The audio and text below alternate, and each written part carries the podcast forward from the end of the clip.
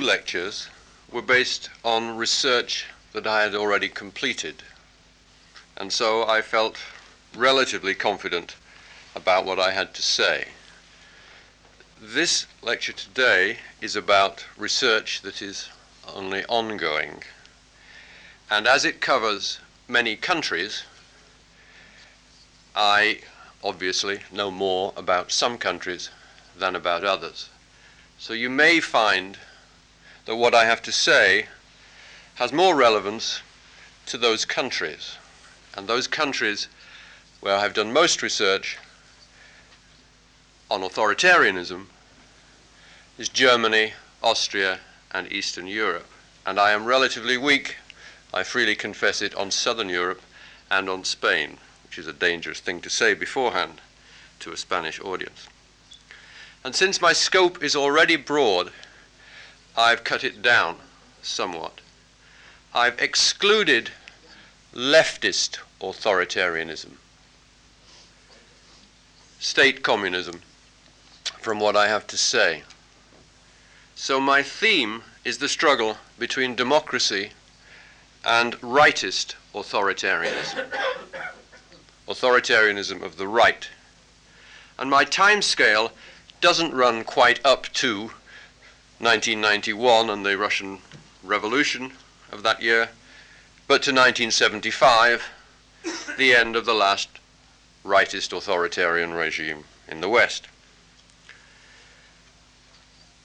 Now, if round about the end of the First World War, we have recognizably modern nation states we have to recognize the fact that for most of their history, so far, the mature nation state has seen tremendous conflict about its very constitution between democratic and authoritarian regimes. I'm going to be examining that conflict and stressing the same two themes as in previous talks. Much of the answer to the solution to their conflict lies in political institutions themselves. And democratic institutions have possessed certain advantages over those of their rivals. Now, the result of the First World War seemed to strengthen democracy. The three monarchies of Austria, Germany, and Russia were re- replaced by ostensibly democratic regimes. And with the, coll- sorry, with the With the collapse of Tsarism in Russia and the entry of the United States into the war, the war had become more ideological, fought supposedly for democracy, self determination for all nations, President Wilson's credo, implied representative democracy. In the peace settlements, the nation's delegates committed themselves to representative government. So by the beginning of 1920, Europe seemed democratic. Of its 28 states, 26 par- possessed parliamentary regimes. They had elected governments, a choice between competing parties, and some guarantee of individual rights. It's true, very few of them enfranchised women, many still limited the male suffrage. Some constitutions were very untried, and some elections were highly corrupt and managed. But there was a sense that representative government was desirable and it was essentially modern. If one was not democratic, one should at least be moving forward towards democracy. And if one was not doing that, at least one should be pretend to be doing so, as to some extent Spain did. Indeed, both the deviant cases, the two out of the 28, the Soviet Union and the short lived Bela Kun regime in Hungary, claimed they were actually a fuller kind of democracy than that of the bourgeois liberal variety. So democracy was progress, the politics of the future. Today it seems that that future has been realized. The third world is more complicated, but fortunately for me, that's outside of my scope here. But the West now seems securely democratic. Its north and its west have been firmly democratic for several re- decades. The authoritarian regimes of southern Europe faded after the Second World War and were gone by 1975. The communist regimes of the East collapsed suddenly. In late 1992, all of Europe's states are formally committed to democracy, though some Eastern regimes are unstable, and in the present circumstances, none of the regimes of the former Yugoslavia can really be counted as truly democratic. But in between, and especially in between 1920 and 1945, democracy did not rule. It steadily retreated. By 1938, 16 of those 26 parliamentary regimes had succumbed, had fallen to dictatorships, all through domestic political upheavals. Thus, Spain was no deviant case in the interwar years. The 1938 count was 12 democracies, 16 dictatorships. Then, by late 1940, seven of the remaining 12 democracies had fallen to Nazi aggression. Only the United Kingdom, Ireland, Sweden, Finland, and Switzerland remained intact. Since the four majority white former British colonies, the US, Canada, Australia, and New Zealand, had not wavered from democracy, at least for whites, there were other safe democratic havens, but Europe seemed lost. But we must clearly distinguish the cases where democracy fell because of foreign conquest from those where internal forces overthrew it. In fact, none of the 12 democracies of 1938 had been moving towards authoritarianism, and none looked very vulnerable to internal overthrow in 1938. Thus, there were actually, in 1938, two fairly evenly divided and matched Wests, each comprising about 16 states, the one democratic, the other authoritarian. Now, if we first examine the democratic West, looking at the map, we see it was regionally concentrated. 12 democracies were located in the northwest of Europe.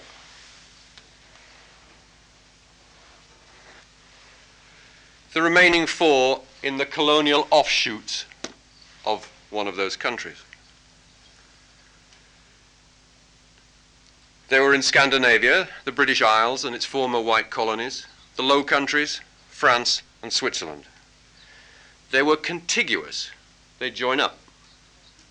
And had it not been for Nazi Germany, that is, if Germany had been part of this bloc, it would have been a very solid bloc. Almost entirely solid bloc. It was also fairly culturally and religiously homoge- homogeneous. Except for this belt here Belgium, France, Switzerland they were solidly Protestant countries. And except for Germany, they constituted all the majority Protestant countries. Conversely, the non democratic regimes also constituted a solid bloc, divided by the sea here. That is, they're all across here and here. And they were all the majority Catholic countries, except for this little belt here, and all the Eastern Orthodox countries. Now, I'm not suggesting that a particular religious dogma necessarily favored either democracy or, or authoritarianism. We'll see later it's more complicated. I'm merely noting that each of these two blocks tended to share a religion, any religion. The two blocks were thus very homogeneous. The West therefore comprised two regions, the democratic region and the authoritarian region. and thus the interwar experience of Spain was absolutely typical of its region. There are two main cases spoiling this very neat division France and Germany. The map would be perfectly divided if France had gone authoritarian and Germany democratic. France didn't really waver from its democratic constitution after 1889, though Germany, of course, teetered spectacularly between the two systems in the interwar period. Yet both these geographically deviant countries can, in a sense, be explained away.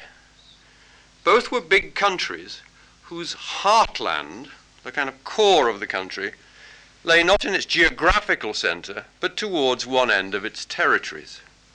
The political center of France lay in the north, the capital, and the traditional industrial advanced area, oriented ever since the Industrial Revolution to the original growth zone uh, of the first industrial revolution, which spanned frontiers across this belt here. The first industrial revolution happened in one nation state, Britain, but apart from that, it was a cross frontier zone. Germany's political capital, Berlin, lay far to the east.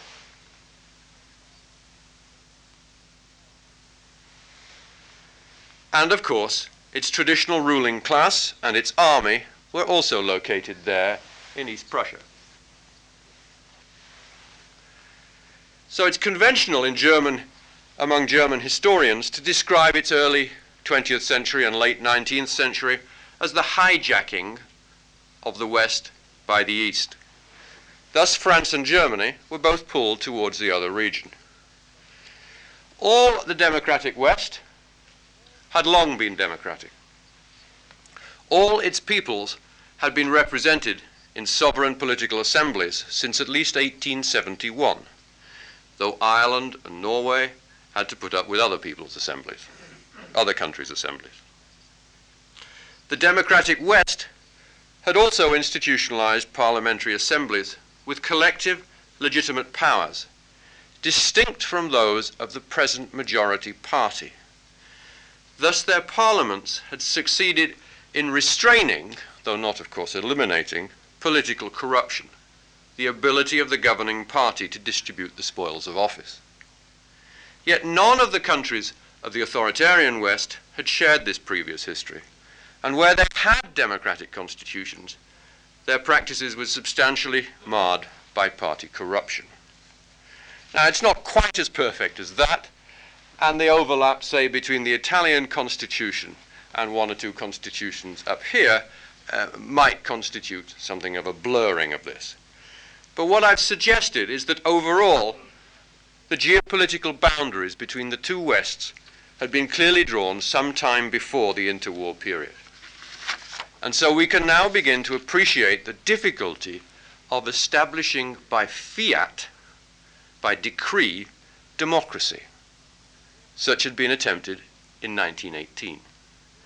Without the tremendous reinforcement of historical traditions and of the culture of one's entire region and of all of one's neighbors, democracy seemed fragile.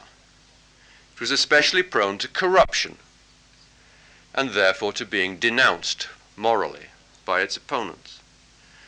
Conversely, with democracy as normal, national and regional practice, it seemed very resilient, very difficult to get rid of. Which means that it is difficult to do a classic comparative analysis of individual countries, where you take each country as isolated and comparable to other countries, and you examine its internal characteristics and see what of those characteristics led to democracy and what to authoritarianism. Because regardless of, regardless of one's own country's characteristics, that country was in a region. That's really why there's a map up here, to see the clarity of the two regions, the normalcy of one system in one region and the other system in the other region. One can find some correlations between level of economic development and democracy because, in general, this is the more advanced region, but the correlations are low and there are exceptions. Germany is as advanced as any other country economically, but of course falls to Nazism. Ireland, Scandinavia, still fairly agrarian in this period.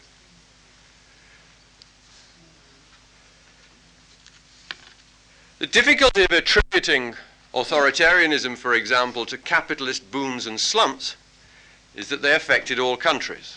For example, the Netherlands, economy, very interdependent then as now with Germany, experienced virtually the same level of booms and slumps. And yet its long established democracy was able to cope until the Nazi troops arrived. So there's little to explain in the democratic West. Those countries had already institutionalized liberal democracy, and they withstood all of the pressures of the period until Hitler's armies marched on them. And both before and after the Second World War, they were widening their franchises and deepening their conception of democracy to include some social democracy. But we need to explain why in the Second West, why democracy first failed and then revived.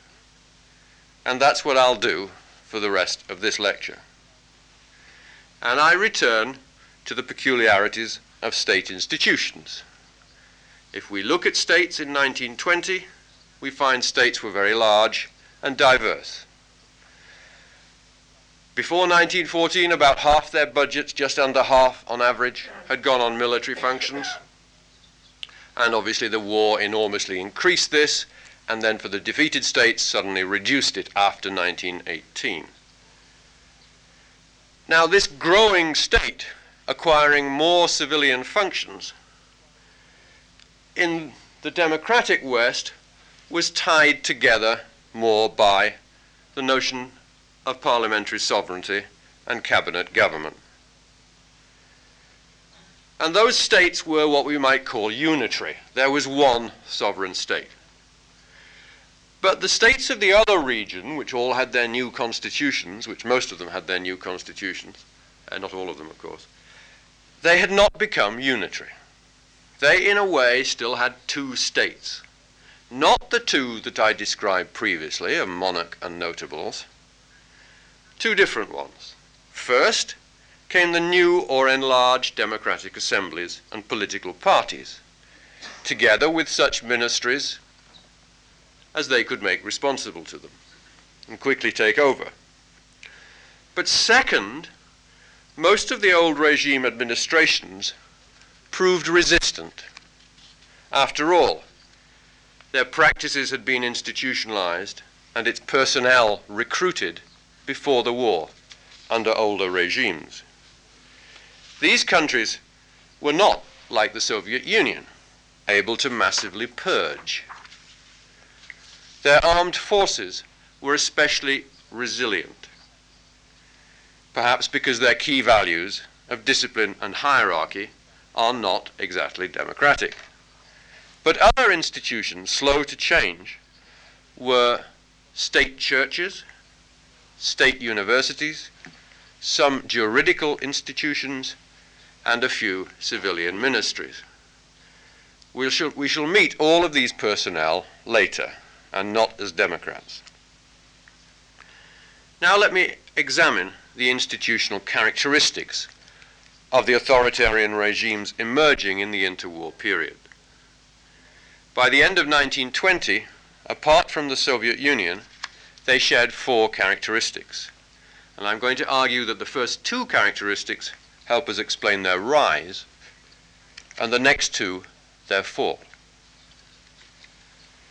The first is that apart from the Soviet Union and the very short lived Hungarian regime, they were of the right and not of the left.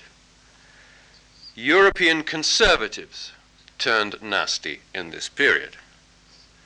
And so we have to understand the mentality of the right more than the left, because it's the right who are the decisive actors. The second characteristic is that these regimes were statist, what I call statist. They wanted to give the central state considerable powers.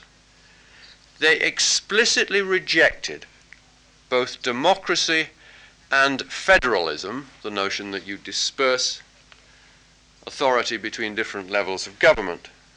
They explicitly rejected them. They valued order, discipline, inequality of rights, and the state was seen as the guardian of these rights. Now, the deviant case of the left, the Soviet Union, did not enshrine such values. Though, of course, it was authoritarian and centralist, therefore it was statist, its principles were supposedly democratic and federalist, so the Soviet Union had to pretend that it wasn't statist. But for the rightist regimes, authoritarian statism was a moral virtue, protecting them from what they perceived to be the vices of democracy unrestrained class conflict, social disorder, and political corruption. The crucial questions in explaining the rise of authoritarianism therefore becomes why did the statism of these extremists conquer the political right? Why did they cons- convert conservatives who were then able to mobilize so more broader social forces? The third characteristic is that they were dictatorships, essentially and avowedly one man regimes, though there might be some competition between rival strongmen. And though some were supposedly party regimes, the rule of a single party, they did not have collective oligarchical control. Now, unfortunately, the traditional notion that the most extreme regimes were totalitarian has long concealed the reality of these states. But as recent research on both the Hitler and Stalin regime reveals, these dictators did not sit on top of a kind of perfect bureaucratic pyramid. Both ruled amid a certain amount of chaos by playing off faction against faction, institution against institution. Thus, they took further the divide and rule strategies of their monarchical predecessors which I discussed in previous lectures.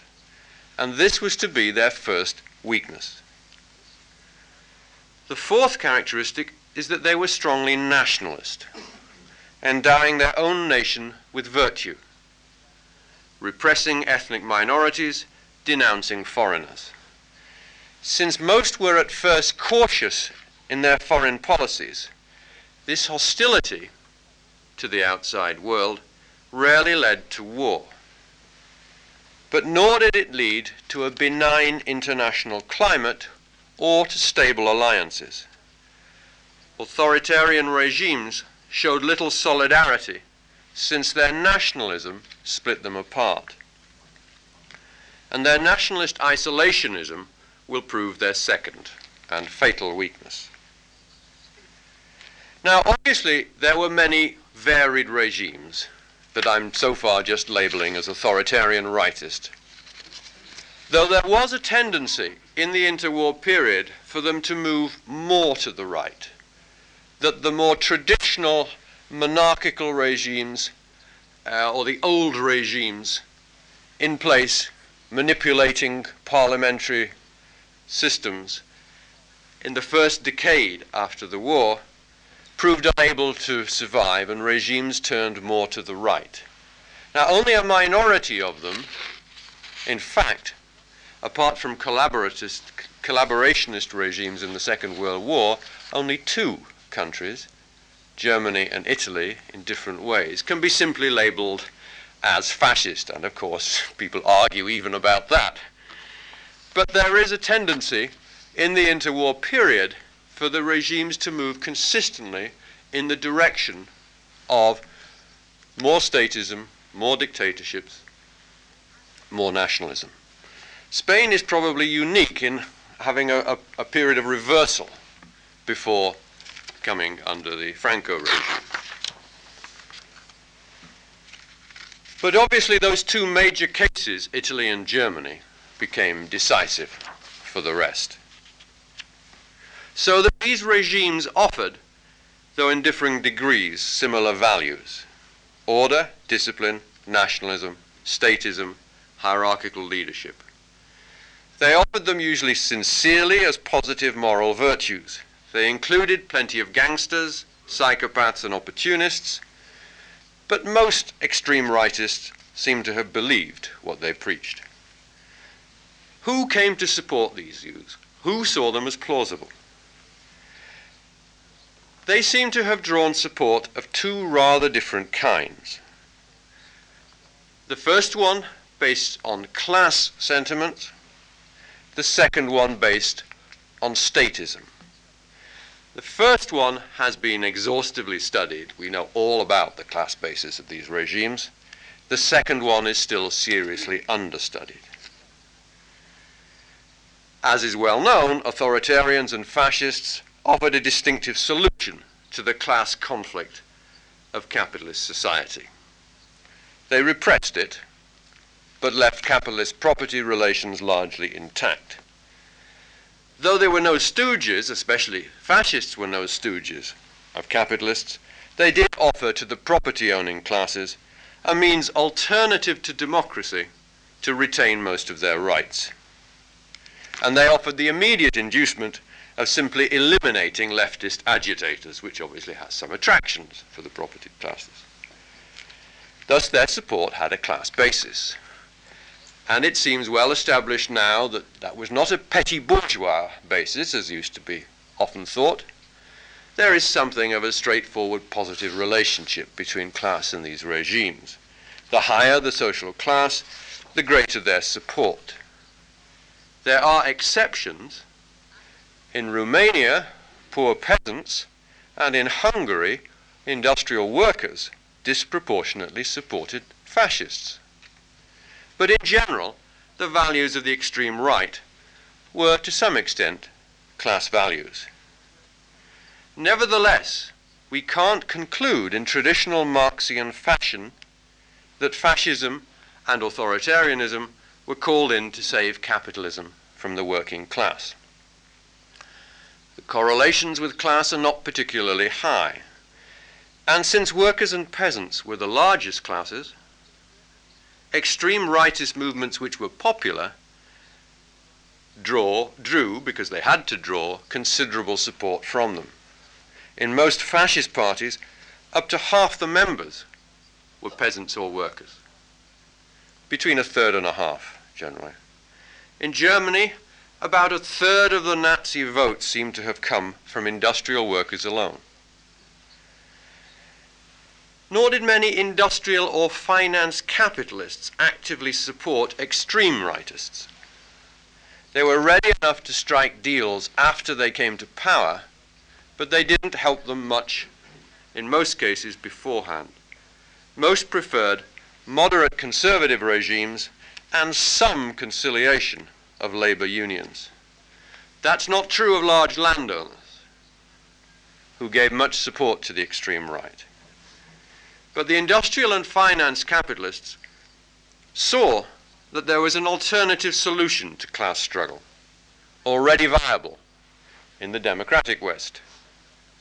There, the organized working class, whatever its rhetoric, was implicated in class compromise. Allowing unions to organize didn't threaten capitalist property relations, nor did socialist parties, who normally came to power as minority governments or in coalition governments, compromising with centre parties. Now, obviously, today we know this. We know, or we think we know, that the destiny of the working class was to mildly reform capitalism, not to overthrow it. Was this as clear in the 1920s and 1930s? And obviously, there, there were parties, leftist parties, flourishing extreme views, and their extremist wings sometimes assassinated conservatives and hatched revolutionary plots. But many analysts of the period seem to agree that there was also major overreaction by conservatives. Uh, Arno Mayer, who we talked about last time, sees fascism as panicky overreaction by old regimes all over interwar Europe. Observers of Spain, like Ben Ami, have identified a bourgeois hysteria, a tendency to turn to the generals when the objective level of threat from the left was low. And indeed, most of the German Bolsheviks, so denounced by Hitler, were actually highly respectable social democrats, already, already governing the large state of Prussia and several other German state governments for a decade. And if we turn to Eastern Europe, to Hungary, Romania, or the Baltic states, the actual strength of socialists was pitiful compared to the level of the right's anti Marxist hysteria. Remember also the score between left and right takeovers after 1920. Right 16, left 0. If socialism and communism were such threats, we would expect at least one goal, one successful takeover. And so some writers have concluded that extreme rightism was irrational. Faced with the Nazi Holocaust and with the crimes of other extreme rightists, this is a tempting explanation, but it's not a good one. In common with my last lecture, I prefer to analyze what looks like human irrationality as actually the outcome when more than one set of causal chains become entwined.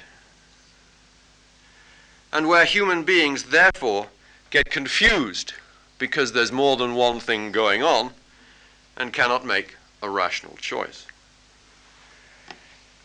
There is a reason why rightists reached for the gun and sometimes for fascism too early, when their survival was not so fundamentally threatened. It is that conservatives had a separate attachment to statism, and this interacted with class hostility in chaotic and violent ways. So we need to understand both class and state to interpret authoritarianism and fascist successes. Now I'm going to list some of the other characteristics, besides those of class, of extreme rightists of the period. All of these characteristics have been noted many times.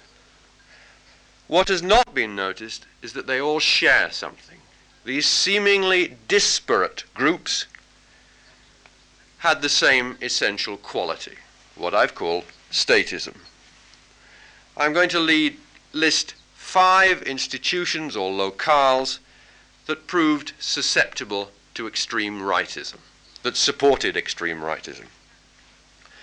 The first is some churches. Now, this is very clear in Germany.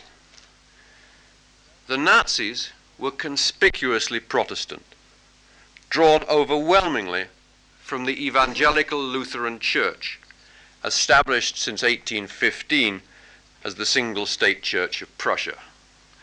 It was largely established before then as well. Now, Hitler himself was, of course, from a Catholic background, but he was relatively unusual.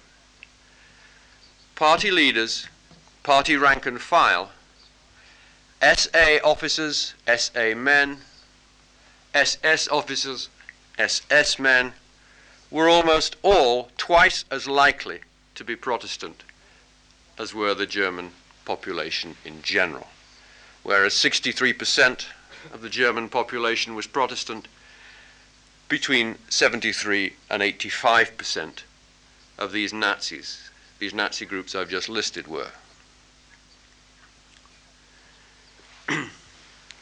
Nazi public meetings were often begun by evangelical pastors with a prayer and a hymn most commonly Luther's hymn, A Mighty, Mighty Fortress is My God. Richard Hamilton's voting data show that religion slightly exceeded class as a predictor of voting for the Nazis. So the class correlations in Germany were only partial ones. Only the Protestant bourgeoisie, only the Protestant farmers were drawn towards Nazism. The German Catholic community rivaled the organized working class as the principal resistor, or at least not active resistor, but they voted for other parties uh, as a resistor of Nazism. Now, obviously, Protestantism is not a predictor of extreme rightism across the rest of Europe, because I noticed the reverse tendency. And Germany is the only substantial Protestant country that was authoritarian rightist. But the evangelical church in Germany was the established church of the old regime state. Its conservatism was a distinctive kind of statism. It had long supported the state, and its doctrinal and practical stance tended to be statist, where, of course, the Catholic Church, though hierarchical and conservative, looked outside of the state for that hierarchy.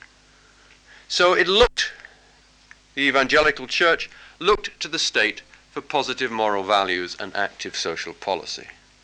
We find comparable connections in other countries, where in other countries, where a church was deeply implicated in the old regime state, its conservatism tended to be statist and to support authoritarian tendencies when the monarchy was gone in Eastern Europe, in Austria, in Spain, and in Portugal. Now, obviously, since most of those countries had a single church, it's not their adherents rather than the adherents of another church that go rightist, but rather the church hierarchy itself and the most religious.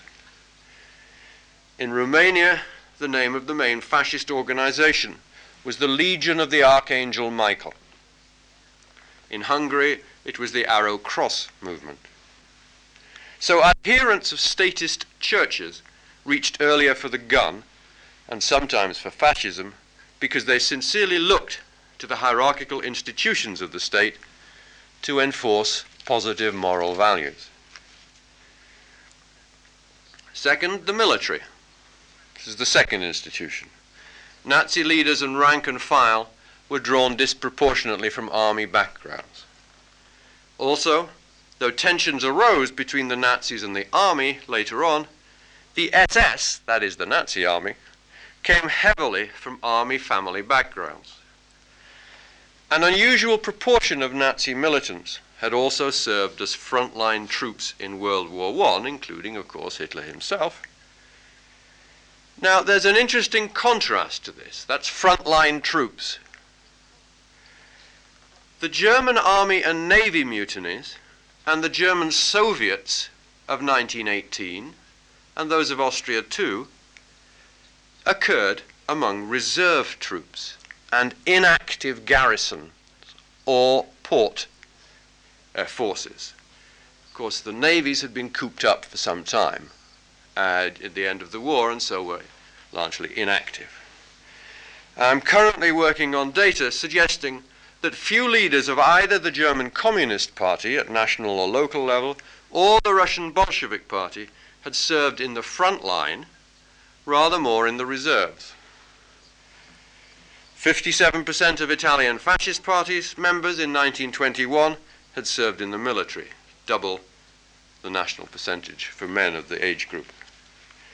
Moreover, all the extreme rightist parties of Eastern Europe were drawn disproportionately from former army personnel, though with these cases there isn't the good research data that there certainly is for Germany. And obviously the Spanish and Portuguese armies actually led the authoritarian movements in those countries. Now there are two conventional ways of interpreting these soldiers. The first is that the Europe that had lost the war was filled with unemployable ex-soldiers who wanted to carve out careers for themselves in a new state. Yes, but why did they go to the far right? And why the difference between the frontline rightists and the reserve extreme leftists. The second conventional interpretation is that officer corps were drawn from dominant classes and so naturally supported them. And this is probably largely true of Spain and Portugal. But in Germany, Italy, and Eastern Europe, these ex military rightists explicitly denounced the old regime, the dominant classes of the old regime, and the new capitalists as well, as degenerate, unable to impose the necessary discipline on society. They also came from all ranks of the armed forces, especially from junior officers and non commissioned officers, NCOs. Nor is the difference between frontline and reserve troops reducible to class. So, thus, I'm placing a slightly different interpretation on such findings. Those persons who had successfully, sorry, who had experienced successful military discipline, routinely imposed and obeyed, as it was in the front lines to the very end of the war, had internalized its norms and values. They reached earlier not only for the gun, but also for discipline, order, and hierarchy as the solution to social problems. They were not those who benefited most from the suppression of dissidents, but those who believed in it most strongly, on moral grounds, and as a theory about how human beings, sharing different goals, might be nonetheless coerced into harmony, which is what armies do. Conversely, those soldiers experiencing the military disintegration which occurred at the end of the war among the non active troops of the Central Powers were most likely to become revolutionaries. To explain the anger and the ferocity of some of these fascist militants, we have only to read the autobiographies which Theodore Abel managed to draw from Nazi militants. Those who had served in the front line carried appalling memories of their return home to Germany in 1918. Marching into their hometowns, they had their medals and their epaulettes stripped off them by jeering crowds of socialists. The third characteristic is the civilian state, the third institution favorable to the right, to the extreme right. In Germany, Austria, Romania, Hungary, and Italy, civil servants were substantially overrepresented among the fascists, especially among their leaders. Jurists seemed especially susceptible to their appeals. Interestingly, fascists also recruited heavily in all of these countries from public sector manual workers railway workers and postal workers in most countries, and whatever industries were nationalized elsewhere. Presumably, this depended to some extent on the nature of the state. All these states that I've mentioned, with the partial exception of Italy, had previously been part of authoritarian monarchies. They had also traditionally recruited public sector manual workers from army veterans, so there's a connection. I described in my previous lecture how extreme nationalists had been entrenched in the administrations of these pre war states. It's not surprising that they and their successors emerged as authoritarians and fascists in the interwar years. Perhaps this might not be so of a state with a more mixed tradition, including more liberalism, as in Spain. The fourth institution were some universities where they were state run. In Germany and Central and Eastern Europe, they were usually state run. Their professors, it turns out, were more rightist than leftist, but like most professors, didn't actively participate in politics. Yet the students did. Students contributed a substantial number of the shock troops of the early authoritarian and fascist movements in Germany, Austria, Romania, and Hungary. In Germany, the Nazis actually won a majority in the national student elections of 1930. The fifth characteristic is the distribution of state ter- territories. There was both an inner core and an outer periphery that tended to support the extreme right, and the area in between did not. Two geographical locations, therefore. In states riven by regional or ethnic conflict, the inner core regions, most commanded by the state, supported stronger national integration, as is obviously the case in Spain. But extreme rightism also thrived among nationals living in the far periphery, in frontier or in foreign lands. Germans from the Baltic areas and other lost territories of 1918 were substantially overrepresented among Nazi militants, as were Hungarians and Romanians from frontier areas. I have thus identified as key supporters of the extreme right adherents of established churches members and ex-members of efficiently, efficiently functioning armed forces, public employees of all levels, including manual workers, students at state universities, and residents of both central core and far periphery territories. I've suggested that these seemingly disparate groups shared similar values. All favoured an unusually strong, coercive national state. Except for the exiles, that's the last group, all had been previously socialized in statism. They were the occupants of the second state I identified earlier, and they were busy undermining the, de- the other state, the democratic state, or the quasi democratic state. These were people genuinely committed to a non democratic vision of society, to whom order, discipline, and national solidarity organized by the state were highly valued.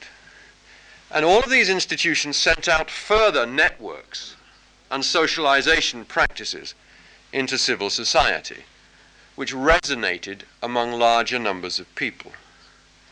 The rotating conscription systems that most countries had introduced at the end of the 19th century, the parades, the uniforms, the flags, the public schooling rituals, the tradition of monumental public buildings, could all stir emotional patriotic response among the mass public. Indeed, they still can do so. Now, in the interwar democratic West, these emotions were somewhat ambiguous, since the sovereign nation state was substantially liberal. But across the other Europe, many state institutions remained authoritarian, what I've called statist, even where the constitution was nominally democratic. Their democracies were indeed partially subverted from without by the class struggle of civil society, but they were also sub- subverted from within by their own state institutions. One problem of interpreting extreme rightism as merely a class phenomenon is that interest, indeed capitalism itself, is pragmatic, calculative, and unemotional. Interests can be compromised. Interests do not obviously lead us to risk death or to commit holocausts. The extreme rightists only usually addressed the question of interest indirectly through an ideology of national statism. But their advocacy of statism also brought substantial support in itself from those groups that I've just specified. So it was the combination of class and national statism that led rightists to their successes and their atrocities. Specifically, their promise to use the power of the state to abolish the spectre of class conflict from modern society. Since the values of national statism resonated in the West's authoritarian region, they could strike against class before it was strictly plausible to do so in terms of class interest. Class interest would not have led to such ferocious violence at such an early stage. So we need to look at economic and pa- political power relations together to explain the interwar triumph of the extreme right. Now I'll, exp- I'll turn more briefly to the question of why they fell. I've been talking so far about why they rose. The question of their fall seems very easy. They fell for geopolitical reasons. They lost the Second World War. Only those regimes that managed to stay out of the war, Spain and Portugal, survived longer than 1945. All the rest perished and their leaders were usually executed, as Hitler fell. now, most of the countries were geopolitical pawns. That is, that their fall was not in a way their own responsibility. They became implicated in the policies of Nazi Germany or Mussolini's Italy. So we have to look principally at those two major fascist states. Far more than the states which had started World War I, these were aggressive states, intent on war, these two. But they seem to have lost the war because they were also rather foolhardy. Why did they fight everyone at once? Why did Hitler so misjudge both the British and the Russian will to fight? Why did he attack Russia before he'd finished off Britain? Why did he show such little interest in conciliating the United States? Why did he actually declare war on the United States when he couldn't effect one realistic act of aggression against it? And though Mussolini at times showed rather more caution, he too threw caution to the winds. When he also declared war on the United States, what did he expect he could do about it? Get the American mafia to help him. Their defeat was thus self inflicted. And it came from those two characteristics, those two weaknesses of authoritarian rightist regimes I indicated earlier. First, the statism and the nationalism of these regimes insulated them from geopolitical realities outside. They were inward looking. For them, virtue was to be found in the nation, embodied in the state. Evil and degeneracy lay abroad. The national will, they repeatedly affirmed, could triumph against all odds. Even their own alliance, and that with Japan, was more fraught, contingent, and calculative than was the rival alliance. We have to remember that the rival alliance was not only between Britain, its Commonwealth, the United States, but also with a regime that they all hated, that of Stalinist Russia. Being more internationally oriented, they fought better as an alliance. Martial virtues tend to be the virtues of authoritarian regimes, and they clearly had the best soldiers in two of the three cases the Germans and the Japanese.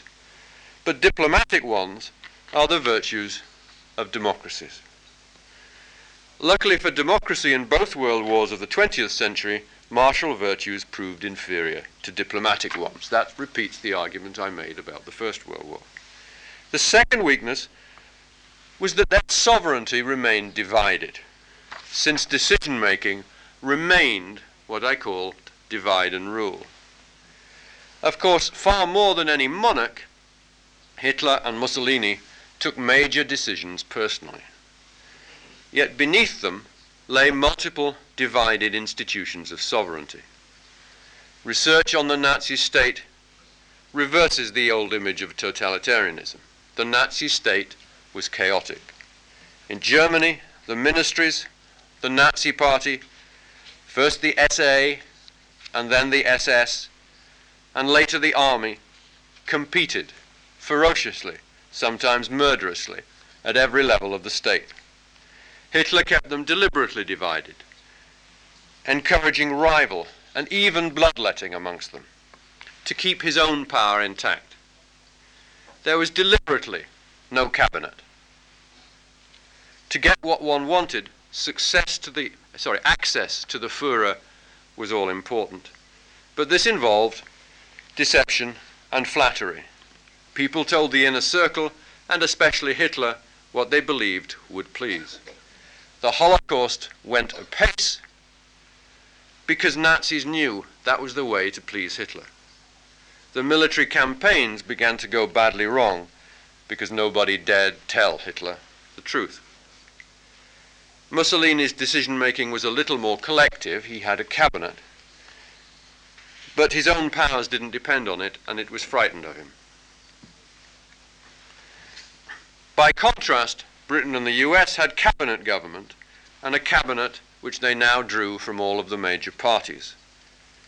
So that there was sovereignty concentrated in one place, to which the principal collective power actors all had access and that provided more effective government in a crisis than divided sovereignty did. So by the mid 20th century, sovereign concentration of power meant democracy, as it hadn't at the end of the 19th century. Now, I've only talked of foreign and military policy, not domestic policy. But that's what mattered most in this mature phase of, hist- of the history of the nation state. The triumph of democracy over rightist authoritarianism might appear evolutionary. But if it was, the evolutionary logic was not primarily the economic development of an industrial or capitalist society, that is, that as they develop, democracy becomes more inevitable. It was rather through warfare. As a result of two world wars, especially the second, the map was redrawn and the democratic West extended. After World War II, as Charles Maier has shown, the democratic powers were very conscious of how they might avoid the mistakes of the peace settlement of World War I. Thus their armies physically occupied the main defeated powers. Under their guns they wrote new constitutions and enforced them. They systematically attacked the powers of the extreme right and the extreme left. And most fundamental, as Maier shows, they gave major incentives for conservatives to move into the political center. Only in the single case where a civil war prevented this strategy, and where the victorious powers opted for a quite different strategy, that of Greece, did conservatives ever again reach for the gun. Thereafter, the tremendous success of the post war Western capitalist economy, whose practices were now set in political democracies, reinforced the victory. West of the Iron Curtain, all the regional pressures were now on the two isolated reg- authoritarian regimes, Franco and Salazar. By the time of Franco's death, the entire West was democratic.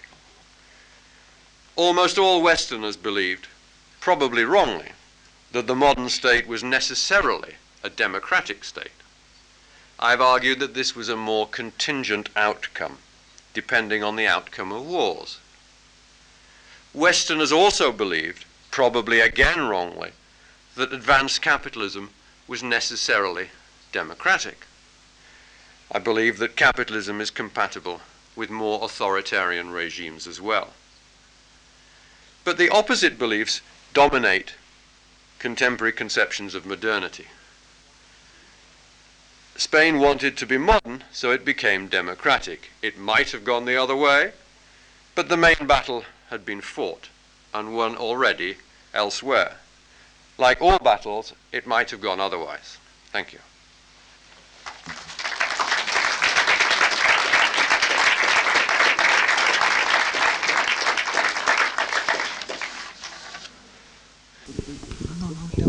Fine, English will be fine. If your English is, uh, if you're more comfortable. It's a question on compatibility of um, capitalism. The, your last statement, you said that um, you you thought that capitalism was compatible with um, more authoritarian regimes. What kind of capitalism are you talking about? Because um, it might appear that uh, there are two main kinds. Um, I mean, more modern capitalism, the one that is not as industrial as it used to be. You understand what I mean? Yes. That it might be that modern capital, uh, capitalism requires modern regimes, if I might call them so, um, democratic regimes. That's my question. Yes.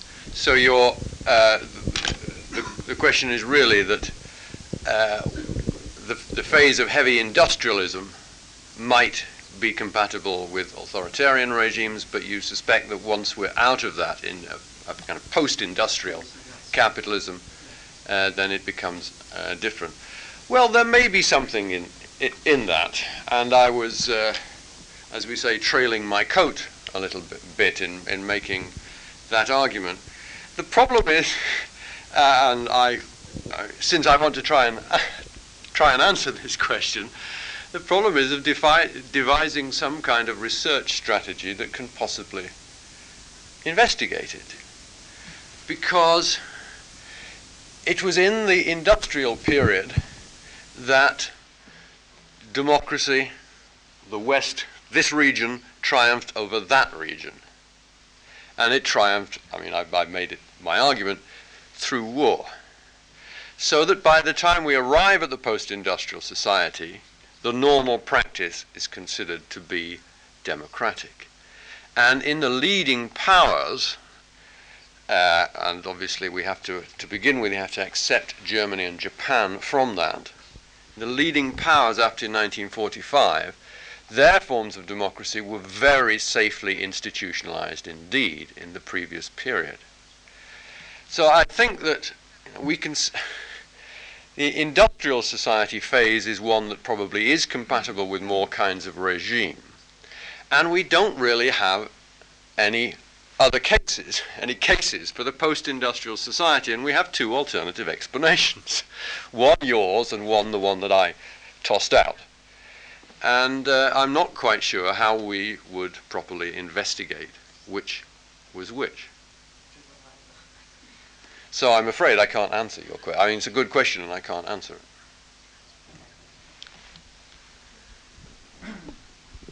Bueno, le voy a hablar en castellano. Sí. Oh. En algún momento Alemania quiso tener un- una república eh, con un parlamento efervescente, como ocurría en, Inglaterra, donde los parlamentarios discutían y mm, el modelo que se quiso eh, implantar era un, modelo de democracia parlamentaria. Pero con la, con la Constitución de Weimar parece que se optó por una democracia plebiscitaria. Y la democracia plebiscitaria, que de alguna forma sorteó la, importancia del Parlamento como lugar de discusión, quiso elegir eh, al líder político, eh, fundamentalmente saltándose el Parlamento como lugar de selección de las élites políticas. La democracia plebiscitaria alemana creó un lazo, un vínculo entre las masas y el, y el líder, ¿no? a partir del artículo 41 de la Constitución de Weimar. Eh, ¿qué, relación ve usted entre, entre este, este fallo que, que dejó abierto ¿no? la Constitución de Weimar y el, y el nazismo ¿no? y la, la llegada de, de Hitler eh, al poder a través del artículo 41 de la Constitución de Weimar? Y por otro lado, quería preguntarle qué efecto pudo tener la revolución bolchevique en, en los eh, altercados que rodean la Constitución de Weimar, los precedentes de la Constitución de Weimar, en donde los espartaquistas eh, procuran que el fracaso de la Primera Guerra Mundial no sea un fracaso que abra un periodo democrático, sino fundamentalmente la continuación de un periodo revolucionario en donde consejos obreros y espartaquistas traigan a Alemania el, a- eh, este, este régimen que usted ha calificado de autoritario, el, el régimen de los soviets. ¿Mm? ¿Me entiende? Fine. Right, the two questions. The first, the, the German constitution. Uh, the Vi- German Weimar constitution.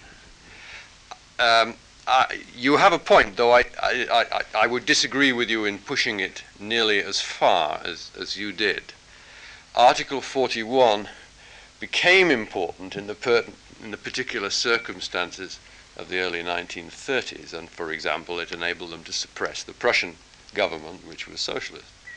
Uh, but through the 1920s, uh, the Weimar Weimar developed without any noticeable, I think, use of those powers, and the the government of Germany was very substantially uh, that of the majority parties in the Reichstag. And it was really the crisis that developed there and the move of the center and well, the conservative parties to the right towards more authoritarianism uh, that uh, that first of all ended the old coalition governments and that began to let the Nazis in. So that the German constitution and uh, Max Weber is supposed to have had some responsibility for that clause. Uh, and it did matter in the end. But by then, there were some characteristics established uh, which um, were, I think, more important. And I think one of those is that there was no attempt by the left to resist. Now that leads me to the to your other question: uh, what happened in 1917 to 19? And I th- think you were you were saying that um, wasn't shouldn't the authoritarianism of regimes be treat, of rightist regimes be treated as a reaction to Bolshevism? Well, of course, yes, in 1917, 1918, and 1919. But if we look and see what happened then, we see that the um, the kind of far left was greatly encouraged by the Bolshevik Revolution, and in various countries attempted revolutions of their own. And they were all defeated, and in fact, only the Bela Kun regime in Hungary actually took over the government and ran it, I think, for 15 months or something like that. The rest were defeated. And that was important in that it defeated the extreme left and persuaded the rest of the left to move more into the center. So that, though it's true that in the immediate uh, after war period, there was a realistic, if you like, Bolshevik scare, and therefore you could explain why there was bloodletting in Romania and Hungary, you know, very soon afterwards. But as we go through to the 1920s and, uh, and early 30s, and there are regimes in, and there's a steady move to the right of these regimes, as I described, we have a problem in that the threat from Bolshevism within your own country gets less plausible as you go on. And the reality is that the left has become very moderate, very conciliatory, and fairly pacific. So that the, though it, it's not as simple as that, and lots of Germans, obviously, in 1932 did deeply fear the German Communist Party. Uh, but of course, a realistic analysis would have shown that they were not capable and didn't really want to, to launch a revolution. So that the problem is that the most of the move to the extreme right happens too late for that to be plausible.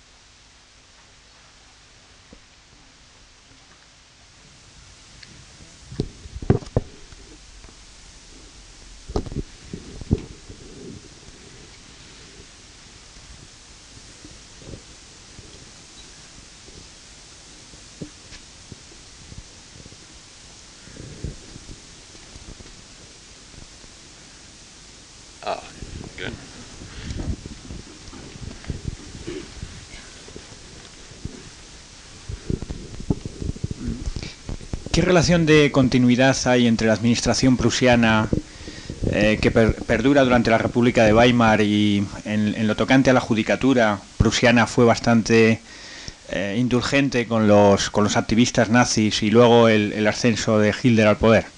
¿Eh? Esta, esta cuestión. Yes, what's the relationship between the Prussian government and the arrival of the Nazis? And by Prussia, did you mean the actual state government of Prussia? Yes. Uh, well, I'd like to know more about what was going on inside of these institutions. Now, the Weimar state had some areas in which there was obviously uh, a concerted attempt to not exactly purge, but to bend in a more liberal democratic direction some of these government institutions. And I would particularly like to know what was going on in the Prussian administration, which actually maintained a leftist administration or a coalition center left government uh, until 1932, is it? Um, and one just doesn't know enough about that.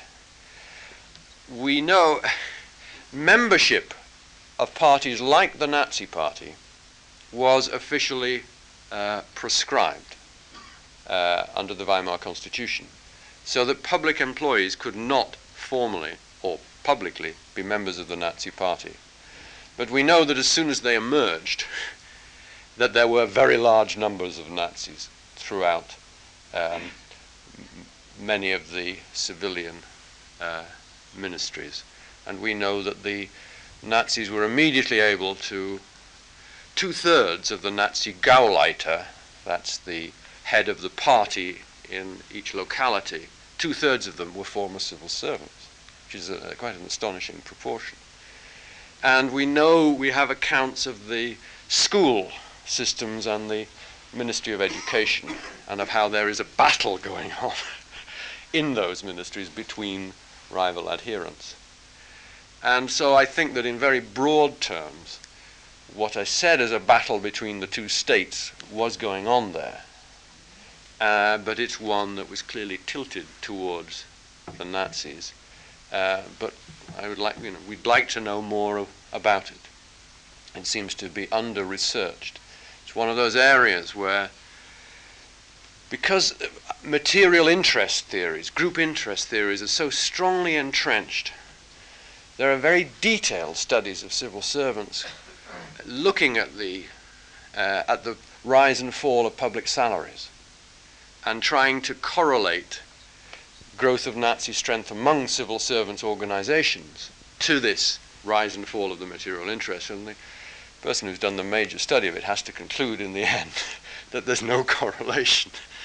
But unfortunately, the study hasn't attempted to answer other hypotheses about why they might be attracted towards the Nazis. There are all of those groups that I've mentioned, except perhaps for the churches, there are material interest theories which are tried for them, and I should say that, but they're not very convincing theories.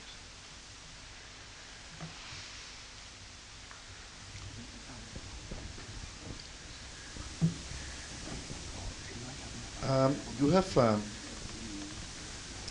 you have uh, um, uh, made a list of institutions uh, very important uh, for the um, fascism or, or, for these authoritarian um, countries. Um, uh, churches, armies, civilian states, universities, territorial distribution. There is a sixth one I, I cannot um, remember, but I wonder whether you are not um, you have not forgot, uh, forgotten, or you are not given uh, the, uh, I think, the right importance, uh, politics. I mean, politics in, the, in these former uh, uh democratic states or countries or uh, a, new, uh, new democratic countries. Party competition, especially among the conservative parties. I mean, this since fascism or, or, fascist parties are um, are new ones, and there are latecomers to a democratic competition. And there are, um, and this, uh, I think this is an important factor of um, explaining uh, the, the, their competition um, against, uh, let's call the conservative right or the moderate, moderate right or the moderate conservative parties, and radical ones, and um, party systems. The, the, the uh, dimensions leading toward polarization, fragmentation, yes. electoral systems the way uh, many parliaments, uh, new ones, worked under pressures and extreme uh, difficult conditions, mm. presidency uh, or republics mm. or presidencies of uh, or head of states. I mean, I think all these mm. dimensions did play a role in the breakdowns of the republics. Don't you think that you might consider all together with the, with the other ones? Yes, right. The point is is that uh, the politics. Uh, well, I don't have to repeat sorry the question because you spoke. Uh, um, yes, it's a point about latecomer. Par- it's partly a point about latecomer parties, which uh, Juan Linz has also made. And it obviously uh, is true. And it's part of the institutionalization of the other West, the democratic West, that the party spaces had already been taken up by uh, other parties. And conservative parties managed to fend off the extreme right uh, pretty successfully. And emerging socialist parties, mm, less clearly, but they tended to move a, a little bit towards the center as well. Uh, and obviously, fascist parties, authoritarian parties, were able to come in and compete on more equal terms because their rival parties were not so thoroughly institutionalized and uh, didn't have well established techniques of uh, mobilizing people down there. As is often pointed out, the German parties were notable parties without any real tradition, unlike, say, the British Conservative Party by that time of, of actual organizing down there. Uh, and that's true. So, yes. But we still have to explain why it was the latecomer authoritarian and fascist parties that were successful. And it wasn't, for example, the uh, the uh, emerging parties of the ultra left, uh, or in countries where all parties were new, regionalist parties and the like. Uh, so there are two problems, and the second problem I don't think is explained by this. There is political competition. The question is why on the extreme right, sorry, why on the right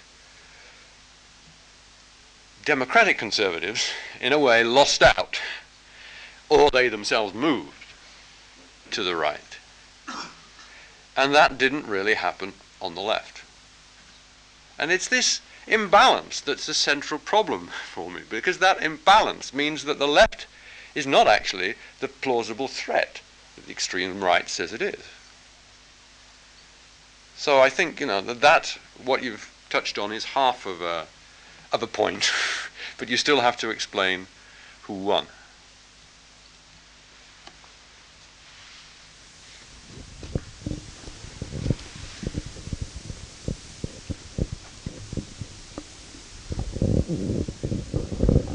Yes, well, I'd like to ask a question about, following on from the question that was asked over there about the uh, inevitability of um, um, the link between capitalism and the um, fascist or liberal state.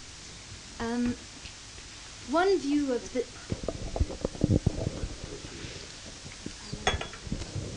one view of the um, the dyna- dynamism of advanced capitalism, which most sociologists, I suppose, here will be familiar with, is that capitalism proceeds by invading areas of social life which were previously free of market forces. Now, the way that you've described the uh, emphasis on discipline and control and social order in authoritarian regimes might suggest that there was a fundamental opposition in fascist states uh, to the sort of commodification of social life which uh, has, has been argued to be one of the uh, fundamental features of advanced capitalism, invading the relationships of the private sphere, producing um, forms of behavior and forms of lifestyle, commodifying some areas of those, those lifestyles uh, in ways which uh, might well provoke strong reactions uh, from the kind of states that, that, that, uh, that as you've typified, fascist states so that it might appear that even if there is a no incompatibility between capitalism and authoritarian states as you depict them in the at the end of the first third of the 20th century, it may well be that had those regimes uh, not overstretched themselves and lost uh, the Second World War, that the form of capitalism that would have developed would have been precisely not the form of capitalism that your questioner over there uh, identified, but a rather uh, a different form of capitalism, which again then begs the question of what is capitalism and whether that term itself is too monolithic a category for uh, analytical usefulness. Yes. Uh, right. Uh, that raises uh, a very difficult uh, uh, kind of counter-historical uh, issue, one of the what if, if issues. What if such authoritarian regimes had not overreached themselves? What kind of capitalism would have developed? Would it have been capable of efficient of competing with other forms of capitalism? Well, I mean, I think that even in capitalism today, there is some uh, variability in these regimes. Now, I'm going to hesitate before saying that because the country I'm about to mention is nothing like Nazi Germany. But if one thinks of Japan, one has what is basically a single party regime. One that has a successful single party patron client regime, which, though there are strong entrenchments of civil liberties in Japan, it's not a world away from some of the of the more mixed regimes of the uh, early 20th century in the sense that it has a kind of fixed political system and one which has a strong element of top-down uh, negotiation of uh, conflict and compromise through a single party system. And that is, of course, extremely successful, and its um, distinctive forms of cooperation, which I think are not simply top down but are distinctive from Western corporations, uh, obviously, uh, are very successful. And I think that the possible capitalisms are bigger than we know of, that there are a large number of possible forms of organizing modern society. And I think that we're too dependent on functionalist theories about how politics and economics and family system and education all have to be of a single compatible type. So uh, I think that, uh, yes, they may have been able to develop, if we take away the question of war, they may have been uh, able to develop viable advanced capitalist regimes. On the other hand, I do think that war was inevitable given the kind of regimes they were, and I do think it was more than likely that they would lose those wars. So there was an evolutionary logic, but it's not merely through economic structure. It goes through both economic and political and military structure, and it's their conjunction that has made the association of democracy and capitalism triumphant, I think. That's the point that I'm making.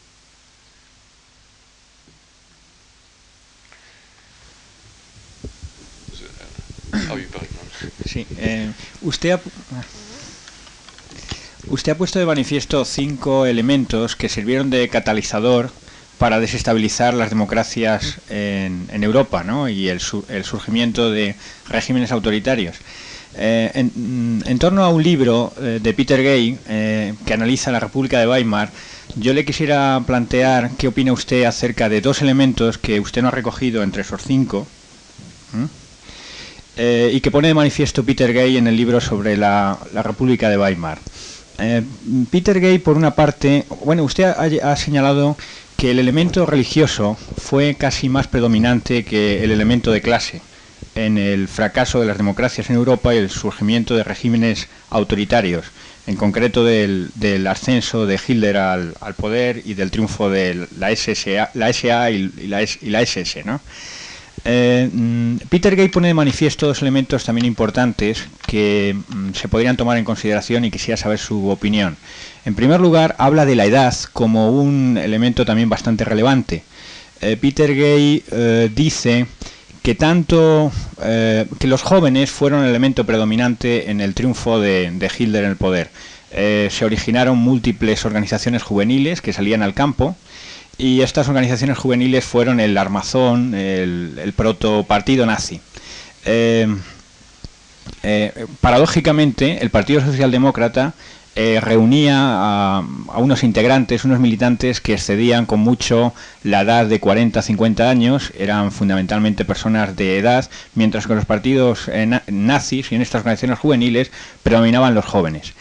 Bueno, esto coincide bastante con otro, otros, otro elemento que pone de manifiesto Peter Gay, que es el hecho de que las vanguardias artísticas que primero se revolvieron frente al poder paternal de Guillermo II y promovieron fundamentalmente la ruptura de clichés en, en la experiencia, en la experiencia eh, y fundamentalmente favorecieron una experiencia artística, un rebasamiento de los límites, nuevas experiencias, una revolución, dice Peter Gay, frente al poder del padre. Curiosamente los expresionistas, que eran personas progresistas, coincidieron también en la revolución de esos jóvenes que salían al campo, esos expresivistas que buscaban la naturaleza, en esa revolución frente al padre, frente a un poder democrático que para ellos representaba un cliché político. ¿eh? Eh, ¿Qué opina usted sobre estos dos aspectos? Vanguardias artísticas por una parte y jóvenes frente al poder paterno que era el poder democrático. Yes. Uh, age and artistic avant-garde. Um, yes, the age uh, factor is well known. Um,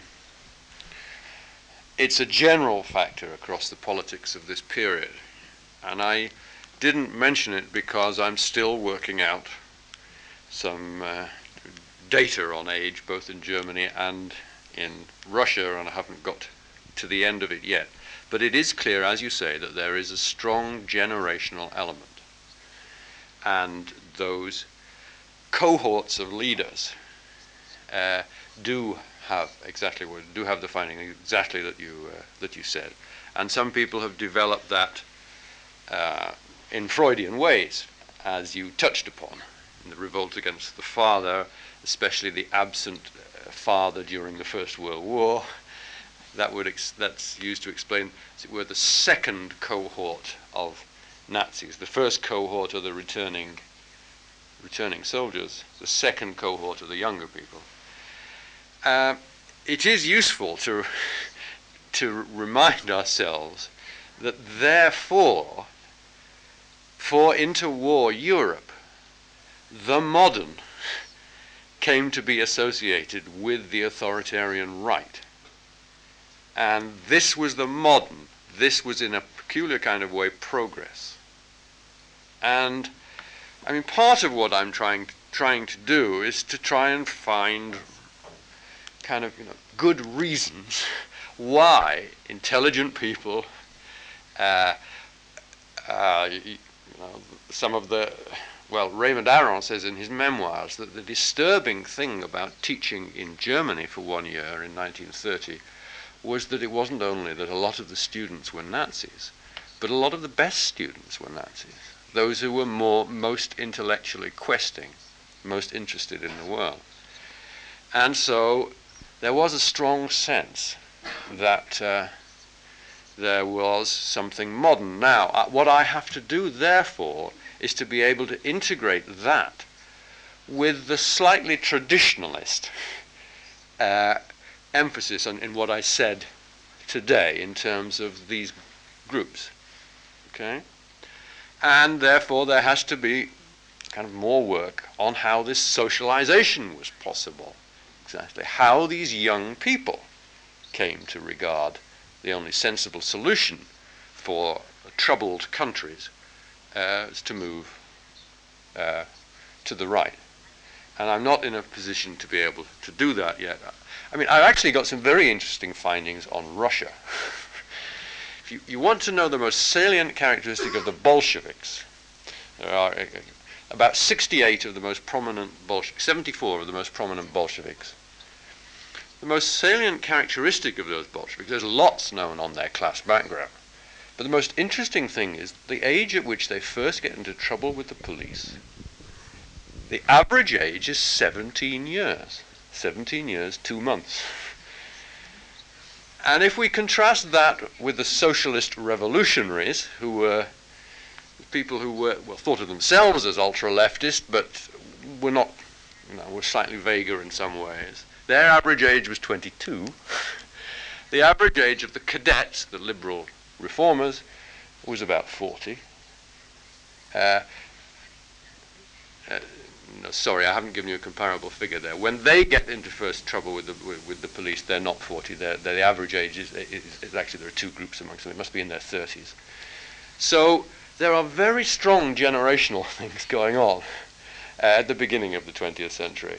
And they're of a much broader nature than people have generally believed. I mean, people have known about it for Germany, but it is a very general phenomenon. And uh, we have to do more work to be able to understand it fully. The avant garde, I'm slightly skeptical of this actually. Um, uh, I've yet to see a good study which actually shows statistically that avant, you know, that the artists, the writers are more likely to go to the right than to the left. Some of them do but uh, I don't know that it is a, a general characteristic.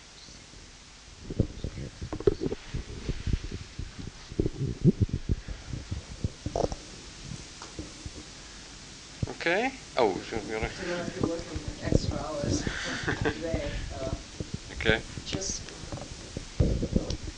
It's a question on on the role of um, media on that uh, shift toward strong regimes or the appeal of strong uh, regimes toward youth, toward uh, um, most um, institutions that uh, overreacted, as you said. I, I, think I must have.